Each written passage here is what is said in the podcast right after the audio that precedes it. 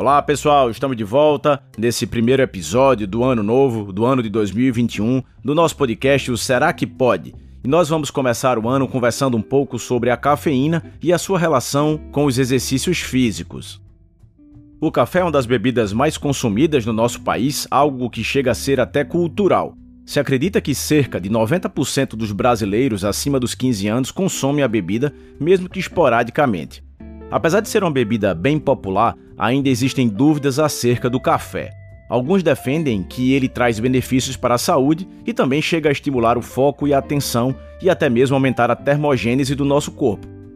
A cafeína é a substância psicoativa mais consumida no mundo e pode ser encontrada no café e também em algumas outras fontes naturais, como alguns chás e o cacau, também é ingerida na forma de outras bebidas energéticas, e infelizmente esse tipo de consumo de bebidas industrializadas é bem alto por aqui. Muita gente termina usando o café como se fosse um pré-treino, pensando em ganhar disposição, tentando afastar a preguiça e buscando um auxílio, uma ajuda nos exercícios. Mas será mesmo que a cafeína ajuda nesse sentido? Sem dúvida, a cafeína é a campeã. Ela tem liderado as pesquisas de suplementos ergogênicos e suplementos esportivos nas últimas décadas. Uma revisão sobre o assunto foi publicada agora, já no ano novo, no Jornal da Sociedade Internacional de Nutrição Esportiva. Foi demonstrado que a suplementação com cafeína pode melhorar alguns aspectos relacionados aos exercícios, incluindo atividades aeróbicas prolongadas e também exercícios de curta duração e alta intensidade. A cafeína oferece um papel ergogênico quando é consumida em doses entre 3 a 6 mg por quilo de peso, para um homem de 80 quilos seria algo entre 240 e 480 miligramas, o que não é pouco. Para se ter uma ideia em xícaras, um expresso tem cerca de 50 a 80 miligramas de cafeína. Já uma xícara de café coado, que normalmente se toma num volume um pouco maior, cerca de 150 ml, vai ter algo entre 80 e 100 miligramas de cafeína. Claro que isso tudo depende de como o café foi tirado, depende se ele foi um café mais concentrado, forte ou um café mais diluído. Ou seja, é provável que apenas uma xícara de café não seja suficiente para trazer os possíveis benefícios para o aumento de performance no treino. Normalmente, a cafeína é utilizada 60 minutos antes da prática dos exercícios. Esse momento ideal para a ingestão da cafeína também dependeria da fonte utilizada, e os efeitos parecem ser semelhantes em indivíduos treinados e naqueles indivíduos não treinados. Por outro lado, as variações genéticas e a capacidade de metabolização hepática da cafeína podem variar de pessoa a pessoa.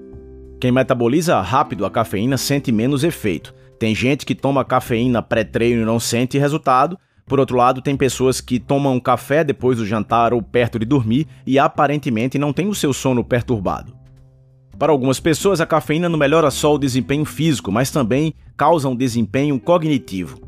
E essa performance física e mental parece também ser estimulada mesmo que a fonte não seja natural, como através de uma suplementação de cápsulas, goma de mascar com cafeína, géis energéticos com cafeína. Esse tipo de suplemento pré-treino contendo a cafeína parece aumentar tanto o desempenho nos exercícios aeróbicos quanto nos anaeróbicos.